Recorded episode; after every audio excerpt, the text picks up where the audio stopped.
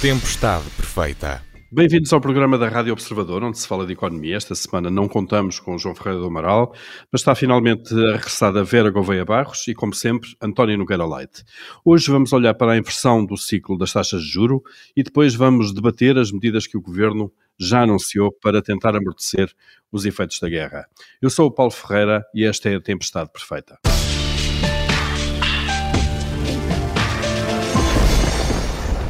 Agora é oficial, a Reserva Federal dos Estados Unidos já subiu os juros pela primeira vez. Prevê-se que repita este movimento mais seis vezes este ano. O Banco de Inglaterra poderá seguir o mesmo caminho e o Banco Central Europeu, que controla os juros que nos são diretamente aplicados, também deverá começar a subir os juros este ano. Vera Gouveia Barros, eh, isto quererá dizer que os bancos centrais estão com mais medo da inflação e tentam já travá-la do que com os efeitos que a guerra pode ter no crescimento económico? Uh, pois esta, esta medida, de facto, é destinada a, a controlar a subida de preços. Agora, aqui também era importante nós fazermos aquela distinção entre qual é a parte uh, da subida de preços que podemos justificar por uma questão de termos mais procura e por isso termos aquilo que se chama uma economia aquecida e e por essa via a fazer subir os preços de, daquilo que pode ser o reflexo do aumento dos custos com a energia que depois se vai repercutir em tudo, porque uh, tem influência nos custos de transporte, nos custos de, de, de produção, para a indústria é uma fatura pesada, uh, e, e, era importante nós conseguirmos uh, distinguir isso, porque senão podemos estar aqui a criar uma situação uh, em que, ao tentar controlar a inflação por via das taxas de juro, estaremos a prejudicar uh, a economia. Nós, nós saímos de uma situação complicada por, por, força da pandemia, estávamos agora a recuperar e essa recuperação uh, parecia estar a ocasionar esse, esse aumento de preços. Agora temos a situação do, da guerra, uh, da, da, invasão à, à, Ucrânia e ah, sabemos também que uh, os impactos, já, já aqui discutimos isso, os impactos desta situação também não são iguais para a economia americana e para a economia europeia. A economia europeia está geograficamente mais próxima, mas também tem mais ligações económicas com a, com a Rússia, desde logo por via do abastecimento uh, de, de, de, combustível. Portanto, um, uh, ah, também aqui não sei até que ponto. Eu parece-me difícil que o Banco Central Europeu não, não acompanhe de certa forma a Reserva Federal Americana, mas confesso que perante esta situação uh, estou à espera de aumentos de taxa de juros mais moderados do que aqueles que adivinharia há umas semanas antes de termos este contexto uh, político. Uhum de alguma forma, então, este contexto pode uh, arrefecer uh, aquilo que eram as intenções anteriores uh, dos bancos centrais. António Nogueira Leite, surpreendeu de facto este, este avanço da, da Reserva Federal, que basicamente foi indiferente ao novo contexto político e bélico na Europa?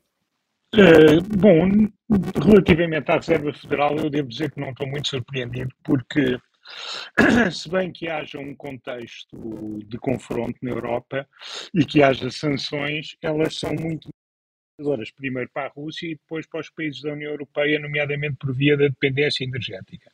Não nos podemos esquecer eh, que estamos a falar uh, dos Estados Unidos sancionarem uma economia que é ordens de grandeza mais pequena do que a economia americana. Nós não nos podemos esquecer que a Alemanha é um gigante económico comparado com a Rússia e que a Alemanha é uma economia muito mais pequena que os Estados Unidos, pela dimensão, 330 milhões de pessoas, com um PIB per capita que é cinco ou seis vezes o PIB da Rússia per capita. Portanto, nós estamos a falar de uma ordem de grandeza muito diferente. E os americanos não dependem do gás russo nem do petróleo russo. Os americanos são produtores de gás e petróleo, ainda que muito do gás americano seja fracking, não todo, o que, enfim, é uma tecnologia um bocadinho, o petróleo, quero dizer, é, o que é uma tecnologia um bocadinho diferente. De qualquer das maneiras, para os Estados Unidos a tensão inflacionista é grande, e uh, existe um outro aspecto: a impopularidade do presidente Biden, apesar do bom desempenho económico, está muito ligada ao crescimento da inflação. E, portanto, uh, o Banco Central, que é independente, mas onde há claramente uma ligação política, apesar do Estatuto, a Reserva Federal tende a olhar para, para essas várias variáveis. A economia americana está a crescer, prevê-se que continue a crescer o impacto da situação da Ucrânia é menor dos Estados, nos Estados Unidos do que é na Europa e, portanto, tudo somado não é assim tão surpreendente. Onde a situação é de facto mais complexa é na Europa, por uma razão, ou por, por várias razões. Primeira, porque somos, não nos podemos esquecer que somos uma economia muito mais assimétrica do que é a zona do dólar, se olharmos para os Estados Unidos como uma zona monetária, eh, que é verdade, Uh, e, e, por outro lado, os impactos na Europa são muito assimétricos e a situação de endividamento e orçamental dos países europeus é muito diversa. Portanto, uma subida de juros tem impactos completamente diferentes em países como a França, como a Itália, como a Espanha, Portugal ou a Grécia do que tem na Alemanha uh, ou, ou, numa, ou, ou, em, ou, noutros, ou, uhum. ou, noutros, ou, na Finlândia ou, ou noutros países da, da claro, ou, na, na, Holanda, na, Holanda. na Áustria, é claro. Claro. E, e, portanto, daí, eh, e, e, e, também por causa da posição no ciclo, o Banco Central Europeu estava um pouco mais atrasado. Não nos podemos esquecer que em dezembro os economistas do Banco Central Europeu, aí, para mim, de uma forma surpreendente, vieram dizer que não havia quaisquer pressões inflacionistas na Europa, posição que, entretanto, já eh, fizeram a, a devida revisão eh, mas, de qualquer das formas, eh, a Europa começar a subir juros agora não é a mesma coisa que os Estados Unidos começarem a subir juros. Uhum. Eu admito, porém, eh, que o Banco Central Europeu vai estar, vai olhar para a estabilidade de preços na União Europeia, mas também vai estar atento ao facto de que a subida de preços vai ser mal recebida, mais mal recebida na Alemanha ou na Holanda do que em Portugal ou em Itália. Uh, não é que ela nos afete, é que nós sabemos que a alternativa do combate por via da política monetária é a subida da taxa de juro. E a taxa de juro tem um impacto mais perverso em economias altamente endividadas do que em economias em que o setor público e o setor privado está menos endividado. Esse é o primeiro ponto. O segundo aspecto é que isto está a coincidir com uh, a política de re redução do quantitative easing, no sentido em que estão a reduzir a política de compras, uh, de compras de ativos dos diferentes Estados. Ora, eu acho que agora, eu aliás escrevi isso hoje, Uh, fazia sentido que, entre as várias alternativas, o Banco Central Europeu também tentasse avaliar a possibilidade de começando a subir os juros, algures durante 2022, portanto, eh, reparemos que antes de 24 de fevereiro, achávamos o BCE irá subir juros, mas não será em 2022. Portanto, agora já, estou a, já estamos a assumir, quase todos, que poderá acontecer em 2022. Mas vamos ainda, uh, se calhar valia a pena o Banco Central Europeu perceber o que é que poderia acontecer com um phase-out assimétrico da redução das compras de ativos das diferentes economias. Isto é, começar Porque, a, a, deixar de comprar ativos de uns países antes e de outros mais tarde. Exatamente. Uhum. E, e, nomeadamente, fazendo a redução de compras mais lentamente nos países mais endividados. No caso de Portugal, Eu não exemplo. estou a propor que faça sim, isso. Sim, sim, mas, claro. mas estou a dizer que era importante estudar isso, porque isso seria talvez uma forma de as taxas de juros aplicam-se a todos, o, banco, o BCE não pode ter taxas de referência diferentes para diferentes membros da União Monetária, mas, o, mas pode gerir assimetricamente o programa de compra de ativos. Uhum, claro. E poderante, poderia eventualmente, eu acho que valia a pena, eu se estivesse lá, quem sou eu, mas pediria para, Sugeria, pediria claro. para estudar, sugeriria Claro. que estudassem. Eh, embora, enfim, eu digo isto, mas também ah, não, não há lá propriamente génios da economia, não é? Eh, talvez a Isabel Schnabel, mas também não sei o que é que ela é como fora da, da torre de marfim da economia, da, da universidade. Uhum. De qualquer das maneiras, eu acho que valia a pena o Banco Central olhar para alternativas, porque se o Banco Central Europeu sobe rapidamente os juros, reduz o quantitative easing, vamos ter problemas nos países do sul da Europa, inevitavelmente. Claro. Isto para além da política que nós temos que ter de olhar para a dívida com muita atenção e trabalhar a sério na redução da dívida no- no- nos próximos tempos. Claro. Eh, Vera Gouveia Barros, eh, dado este cenário então, e sendo certo que mais tarde ou mais cedo os juros começam a subir também na Europa, eh, vamos ver então até que ponto é que estamos preparados enquanto país, porque o, o nível de endividamento do Estado e dos privados é muito grande, e até que ponto é que aprendemos lições com a crise das dívidas de há 10, cerca de 10 anos. Será que estamos mais bem preparados agora? Os indicadores não mostram isso, aliás, mostram um nível de dívida pública até muito acima daquele com que entramos na crise das dívidas em 2010, eh, se quiser. Sim, em, em termos de, de dívida pública, a situação está longe de ser eh, famosa. Aliás, nós tínhamos feito um trabalho de consolidação, de alguma consolidação da- das finanças públicas em termos da redução do déficit, embora depois possamos olhar para, para medidas mais, mais estruturais, mas vínhamos a fazer com a ajuda do, do, do ciclo económico essa consolidação e, entretanto, ah, acontece a pandemia e, portanto, tudo, tu- todo, tu- tudo isso vai ah, por água abaixo. Mas, de facto, como referia ah, o, o António, na parte dos juros, da, da- na parte da dívida pública, o Banco Central Europeu ah, pode, eu- eu acho que deve estudar, de facto, essa possibilidade de eh, aplicar algum tratamento assimétrico. Outra questão diferente é relativamente aos, aos juros, e aí vamos ter o setor privado a, a sofrer, as famílias e as empresas que continuam bastante endividadas. Aliás, se nós olharmos para aquilo que é o valor, por exemplo, do crédito à habitação, ah, ah, vemos que houve ali, na altura da intervenção da Troika, uma queda significativa.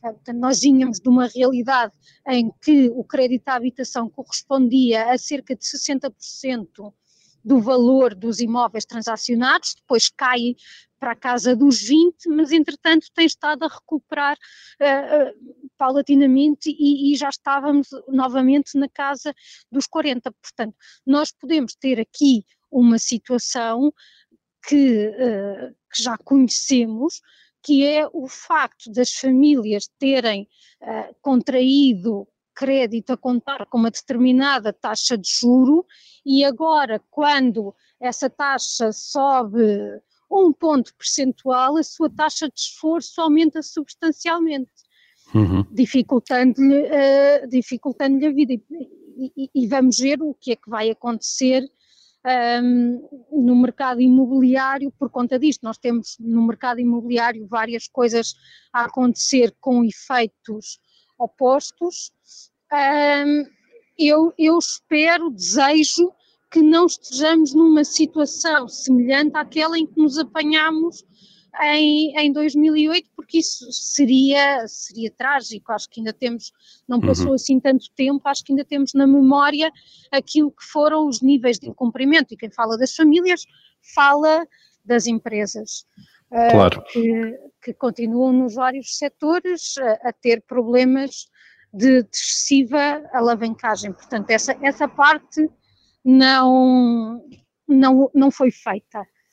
Ahm, vamos- Continuamos muito, muito vulneráveis, obviamente, com, com elevados níveis de endividamento. e, Claro. e- e, na verdade, aquilo que tem, que têm sido as fragilidades estruturais da nossa economia, que têm sido sistematicamente diagnosticadas, muitas delas continuam por, eh, por corrigir, subsistem.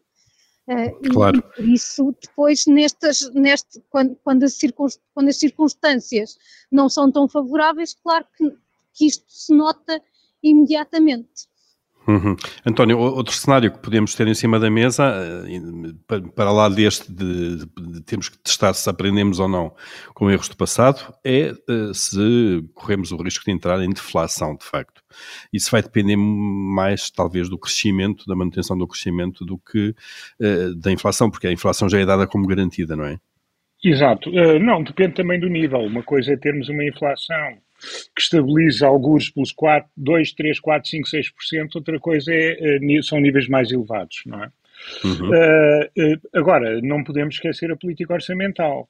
Uh, e a política orçamental uh, e as novas iniciativas da Comissão e a forma como elas não são acomodáveis, por exemplo, para países como Portugal. Ora bem, a União Europeia vai ter de fazer grandes investimentos em função das declarações políticas que foram feitas e que eu espero que se materializem, quer em termos de criar autonomia na política de defesa, quer em termos de autonomia energética. Ora, isso vai implicar grandes, grandes investimentos e é uma coisa completamente diferente, que eles sejam feitos a nível europeu com financiamento mutualizado, por exemplo, ou se ficarem, eh, como os alemães e, os, e a primeira-ministra sueca parece ter deixado, pelo menos a, a primeira-ministra sueca foi bastante clara, na responsabilidade de cada um dos países. Eh, é evidente que Portugal está, ou, ou a Itália, ou a Espanha, ou até a França, estão muito mais constrangidos do que estão, mais uma vez, os países que têm uma situação patrimonial mais favorável. Portanto, há todo um conjunto de coisas que estão a mudar na Europa eh, que têm que ser muito bem pensadas em termos do conjunto da União para que Portugal não seja colocado numa situação eh, muito difícil, onde para cumprir as suas obrigações comuns eh, acaba por utilizar ao limite, pondo-se numa fragilidade ainda maior os meios muito limitados que tem, função do seu passado e do nível, enfim, historicamente elevado de endividamento comporta neste momento. Portanto, aqui, estamos num, numa fase que se complexificou bastante em relação ao cenário que todos esperávamos há umas semanas atrás, que é vamos ver como é que vamos recuperar e fazer o trabalho de casa para não voltarmos a cair em 2011. Uhum. Agora temos um cenário bastante mais complexo que tem que ser gerido muito bem em Bruxelas e em Lisboa para que de facto possamos cumprir as nossas obrigações, possamos contribuir para o conjunto uh, da unidade que é a União Europeia, mas não fiquemos com uma situação individual ingerível no curto médio prazo. Portanto, isso tem que ser evitado. É preciso, de facto, aqui uma mestria de várias capacidades, que não é apenas a gestão financeira, eh, que não esteve à prova desta forma até agora. Muito bem, e é isso que vamos uh, observar nos próximos meses. E o primeiro teste poderá ser logo o Orçamento do Estado, uh, quando ele for apresentado Sem depois dúvida. da tomada de posse do governo, do governo, e cá estaremos nessa altura. Muito bem, termina aqui a primeira parte da Tempestade Perfeita desta semana. Uh, voltamos já já a seguir.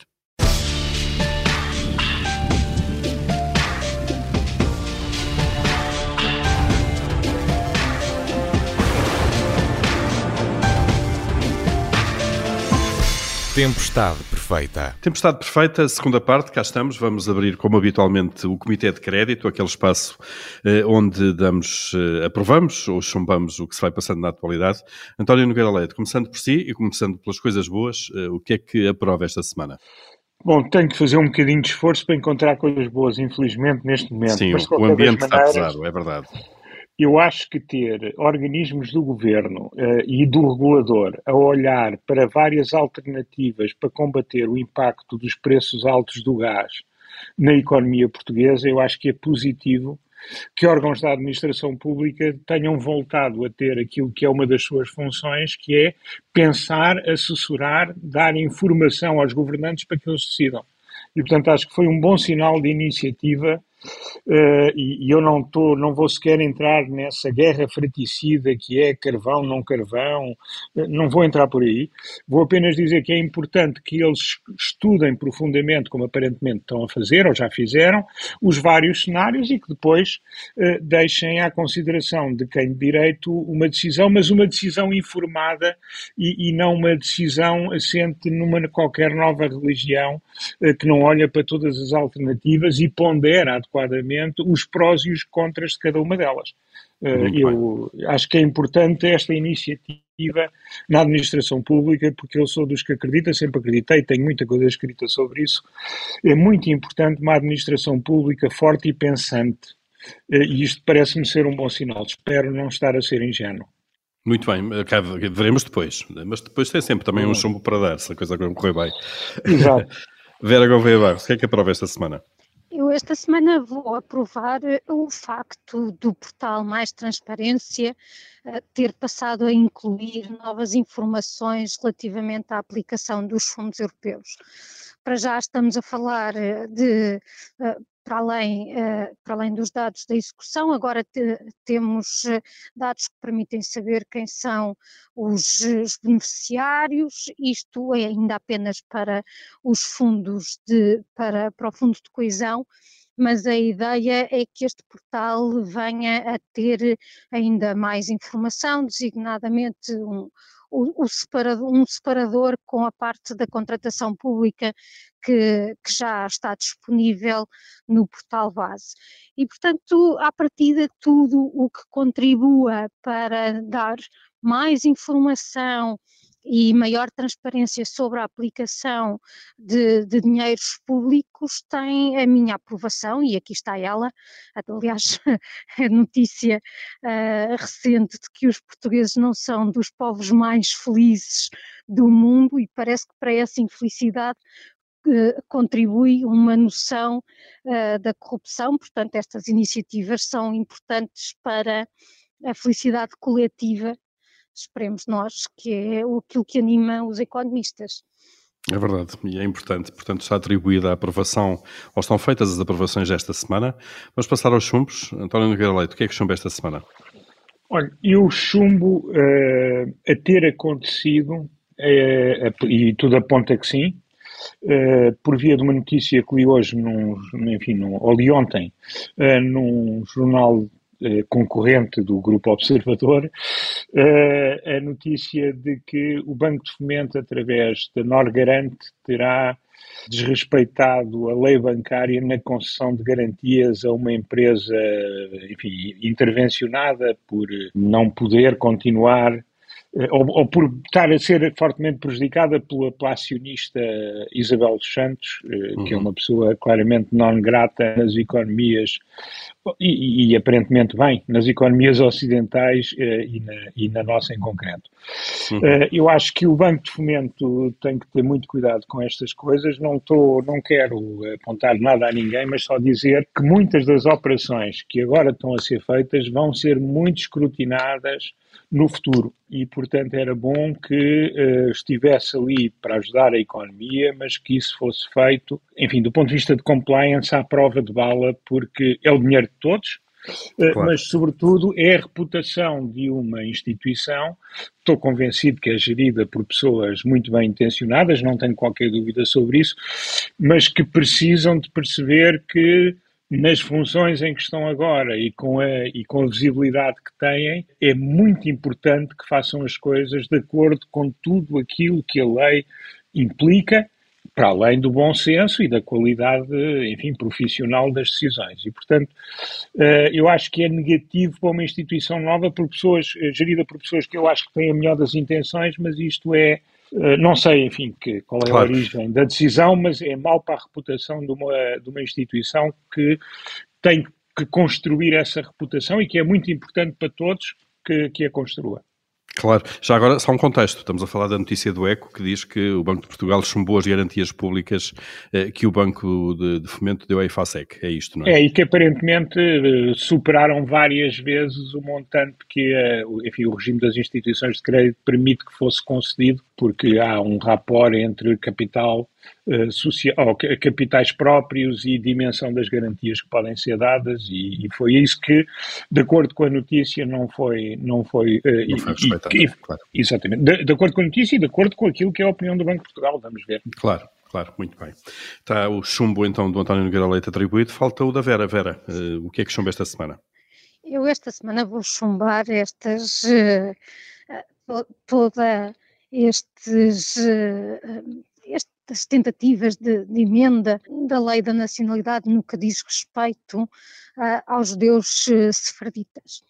Atenção, absolutamente nada contra uh, os judeus e em particular os judeus sefarditas, dizer que acho que a Inquisição foi uma barbárie, uh, a sua introdução em Portugal, espero pelo menos que Dom Manuel I tenha gozado bastante o seu casamento com a filha dos reis católicos de Espanha para justificar a, a expulsão de judeus, a, o obrigar à sua conversão, mas na verdade criou-se uma trabalhada... Bem caro nos custou, não é?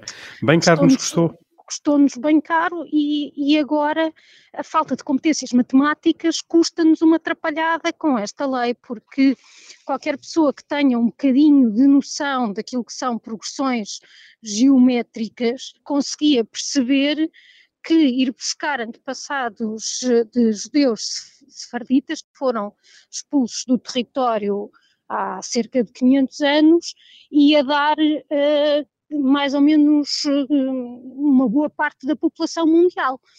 Uh, claro. Portanto, uh, é só fazer as continhas para perceber isso, mas como as continhas são muito difíceis de fazer, aliás, há algumas pessoas que escolhem humanidades e depois acabam em direito precisamente para escapar às continhas, depois criam-se estas trapalhadas e que se andam a tentar emendar, mais valia reconhecer, olha, isto de facto nós não vimos bem no que é que ia dar e revogar essa, essa disposição. Pronto. Claro, assumir o erro, basicamente. Assumir o erro é uma coisa que faz Muito bem. bem. Sem dúvida. Muito bem, estão os chumbos e as aprovações uh, dadas para esta semana. Uh, fechamos aqui então o nosso Comitê de Crédito.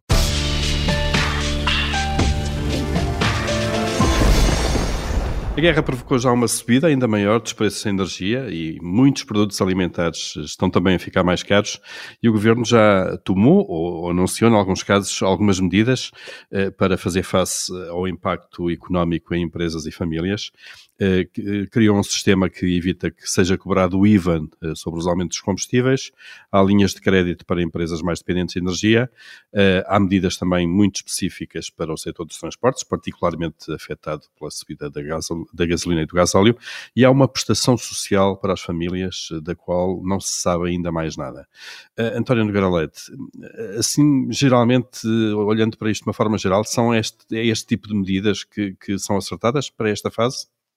Bom, eu uh, percebo que uh, o, o, governo tenha uh, ainda não, enfim, ainda não tendo entrado em funcionamento o novo governo de saída das eleições, que talvez não queira olhar para tudo de uma forma integrada e, e vá apenas falando nos paliativos de curto prazo.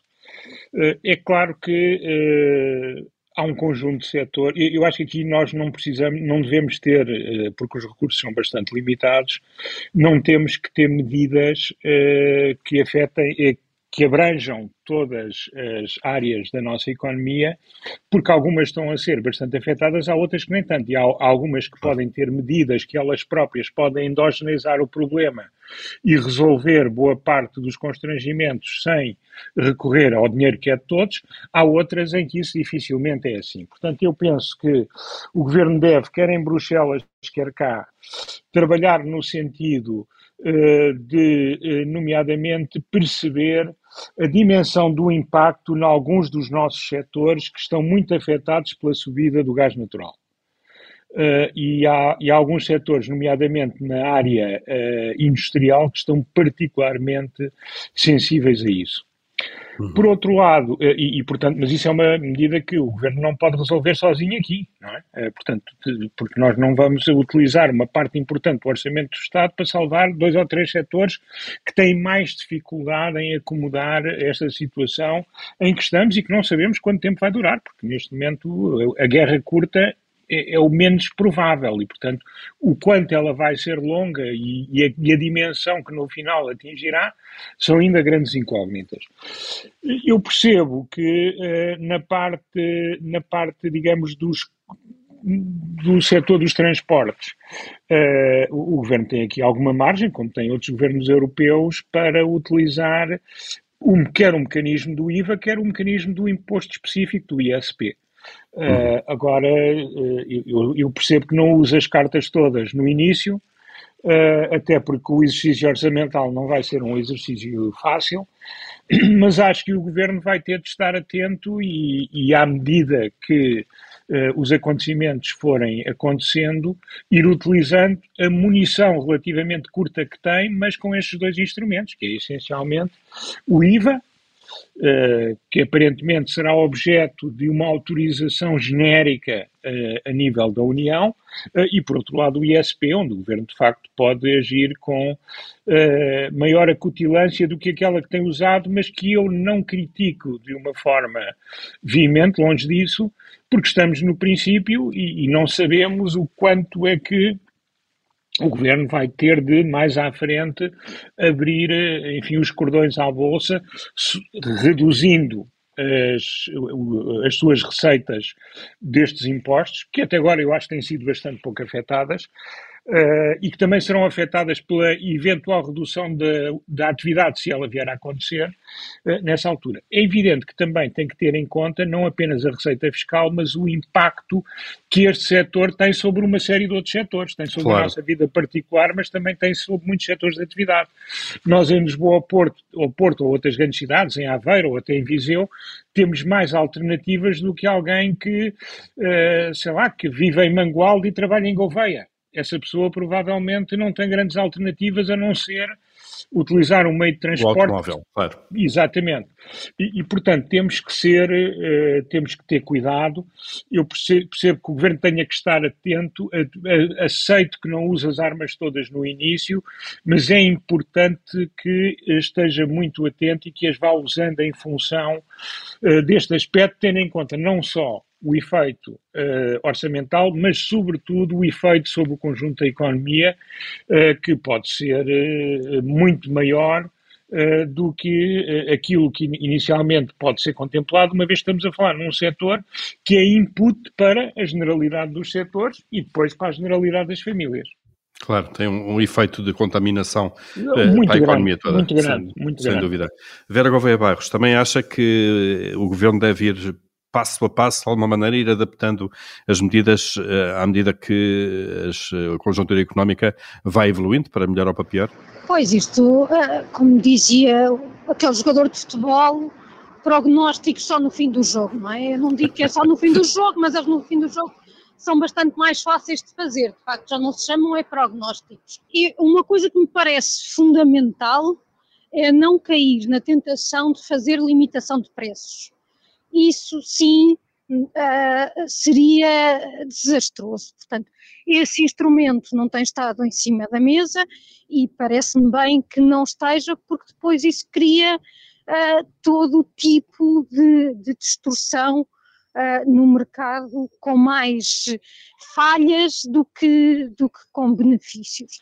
E, eu vou interromper, se me permitem, só para dizer que o, que o que o Vera acabou de dizer é absolutamente fundamental e eu gostava de aplaudir e sublinhar duas vezes o que a Vera disse, que é importantíssimo, porque tem muito mais custos do que benefícios. Vera, desculpe ter interrompido, mas eu acho nada. que devia sublinhar porque é uma ideia central e temos ouvido às vezes ruídos no sentido oposto que são muito perigosos. Portanto, ainda bem que a Vera foi tão clara uh, ao, ao, explicar. E, portanto, uh, não havendo, rejeitando liminarmente esse instrumento, sobra-nos de facto o um instrumento orçamental. Ora, aqui o problema é que uh, nós temos uma capacidade de utilização por força uh, daquilo que é a nossa conjuntura de finanças públicas, algo limitada uh, deste instrumento. E por isso eu uh, acho, com, compreendo, tal como referiu o António, compreendo a utilização faseada uh, com, com deste, de, de, dos apoios a determinados setores, que eu também acho que deve ser deve ser de aplicação muito personalizada, visando determinados setores que estão mais afetados e não algo generalizado. Uh, claro, a parte do transporte uh, é não só muito afetada, mas depois tem esses, essa repercussão sobre os outros, os outros setores e, portanto, apoiar especificamente esse e mais alguns que, que de facto nós, nós percebamos que saem uh, particularmente prejudicados com esta situação do, do uhum. aumento dos preços de várias matérias-primas, designadamente da energética, e, e, e, que são, e que são importantes. Portanto, fazer sempre esta análise também custo-benefício, porque muitas vezes eu estar a apoiar determinadas empresas significa que estou neste momento a gastar do orçamento, ou, ou fazendo despesa, ou, ou se quisermos não tendo receita, mas para evitar depois à frente problemas maiores de falências com os consequentes, eh, com os, com os consequentes despedimentos, aumento do desemprego, que também tem naturalmente impacto orçamental. Claro, portanto, e, portanto é pior. Uh, Sim, uh... portanto acho bem, além de que uh, eu até sou assim de uma forma geral sou entusiasta de reduções de, de impostos, portanto, uh, parece-me que, que, se, que se faz bem utilizar nesta altura esse, esse instrumento. Uhum. Uh, Muito bem. E vamos, vamos aguardar, porque se, seguramente que vai haver mais novidades nos próximos dias uh, sobre isso. Aliás, o governo, algumas das medidas que o governo anunciou ainda não foram sequer detalhadas. Portanto, vamos ter aqui pano para mangas nos próximos tempos. Estamos a chegar ao fim desta tempestade perfeita. Falta ainda aquele momento Uh, que é tão aguardado uh, por vocês e pelos ouvintes também, que é um momento habitual de tirania. Vera Gouveia Barros, se mandasse, o que é que mandava esta semana? Eu esta semana mandava, aproveitando aquilo que é a, revisão dos, dos programas do ensino de matemática, que vão ver eh, reforçadas eh, a parte da estatística, que muita falta faz. De facto, há um problema de conhecimentos em termos de estatística. Conta-se aquela anedota, não é? Do, do, português e do espanhol e da divisão do frango. Uhum. Mas, mas, de facto, depois as pessoas levam a anedota não como a caricatura, mas esquecem todas as medidas de distribuição, da simetria que, que a estatística nos dá precisamente para não cair nesse ridículo e também a parte dos, dos algoritmos. Ora, aquilo que eu vejo é que o ensino da matemática está muito algoritmizado, digamos assim, vamos. ou seja, está muito na base dos padrões, do, do, encontrar o padrão, seguindo um método quase indutivo, em vez de se perceber conceitos, ser capaz de relacioná-los e ao fazer isso eu sou capaz de perceber situações novas uh, com as quais nunca tinha sido confrontada.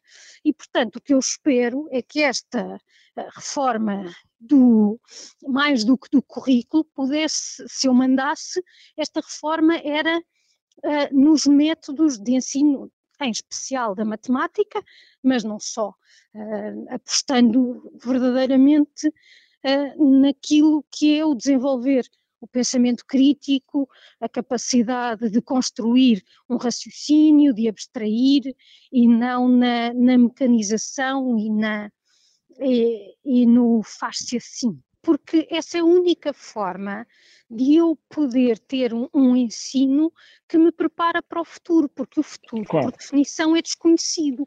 E, portanto, eu não posso ensinar, não posso estar a ensinar na base de tu vês como é que isto é e depois reproduzes.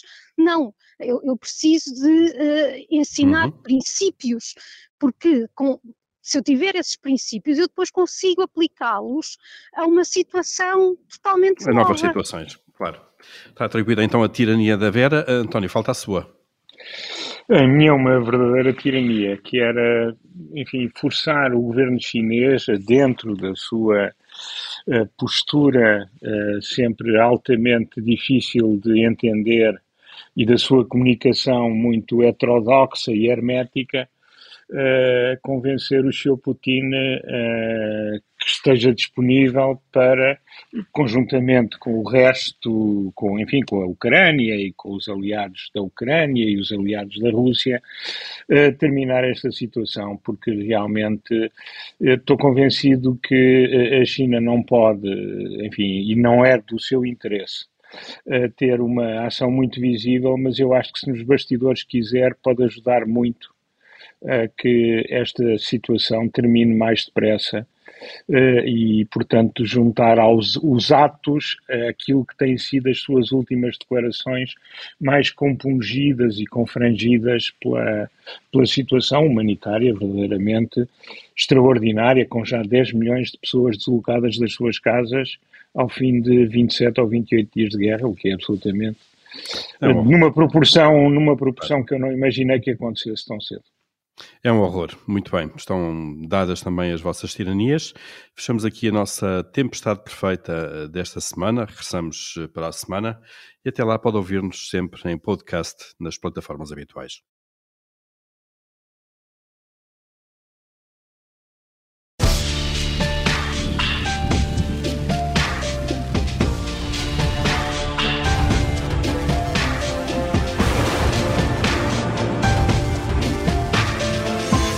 Tempestade perfeita.